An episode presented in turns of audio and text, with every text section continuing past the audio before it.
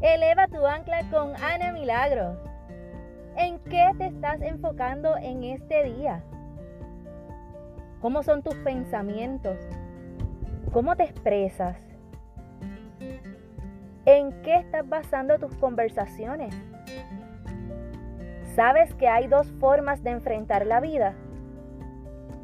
Una forma es en una actitud pésima, en una actitud de queja, en una actitud de quebranto, versus una actitud de positivismo, una actitud de gratitud, una actitud de valentía, una actitud enfocada en las oportunidades que se presentan día a día.